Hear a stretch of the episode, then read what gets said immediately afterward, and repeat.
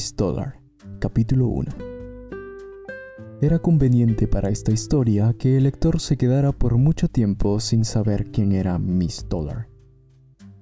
Pero por otro lado, sin la presentación de Miss Dollar, el autor se vería obligado a afrontar largas digresiones, que llenarían las hojas de este libro sin adelantarse a la acción. Lo cual no debe ocurrir. Así que voy a presentarles a Miss Dollar. Si usted es joven y de carácter melancólico, presumirá que Miss Dollar es una inglesa pálida y delgada, escasa de carne y de sangre, con dos grandes ojos azules y unas largas trenzas rubias que sacuden al viento.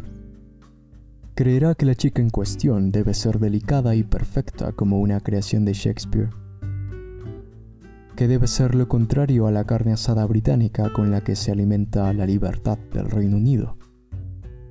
Tal vez incluso piense que tal Miss Dollar debe conocer al poeta Tennyson y leer a Lamartine en francés y si supiese portugués, se empaparía con la lectura de los sonetos de Camões o los cantos de Gonçalves Dias.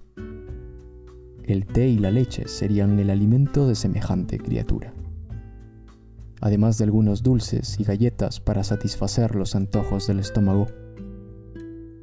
Su manera de hablar sería un susurro de arpa eólica, su amor un desmayo, su vida una contemplación y su muerte un suspiro.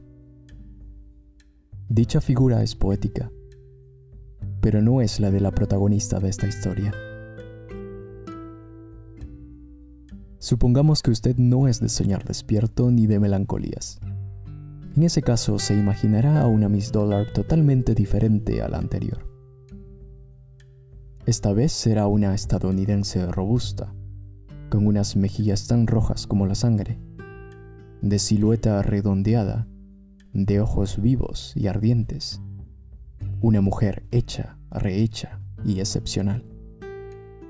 Amiga de la buena mesa y del buen trago. Esta Miss Dollar preferirá un cuarto de carnero a una página de Longfellow. Cosa naturalísima cuando el estómago reclama. Y nunca llegará a comprender la poesía del atardecer será una buena madre de familia según la doctrina de algunos sabiondos de la civilización. Es decir, será fecunda e ignorante. No será del mismo pensar el lector que ya pasó por su segunda juventud y afronta una vejez sin recursos. Para él, la Miss Dollar verdaderamente digna de ser contada en algunas páginas sería una buena inglesa de 50 años, con posesión de algunas mil libras esterlinas, y que, arribando a Brasil en busca de un tema para escribir una novela, realizaría una auténtica historia al casarse con el lector mencionado. Una tal Miss Dollar sería incompleta si no tuviese unas gafas verdes y un gran rizo de cabello gris en cada sien, unos guantes de encaje y un sombrero de lino en forma de calabaza serían el último toque de esta magnífica tipa de ultramar. Más experto que los otros, acude un lector diciendo que la protagonista de esta historia no es ni fue inglesa, sino una mujer de total ascendencia brasileña, y que el nombre de Miss Dollar quiere decir simplemente que la muchacha es rica. El descubrimiento sería excelente si fuera exacto.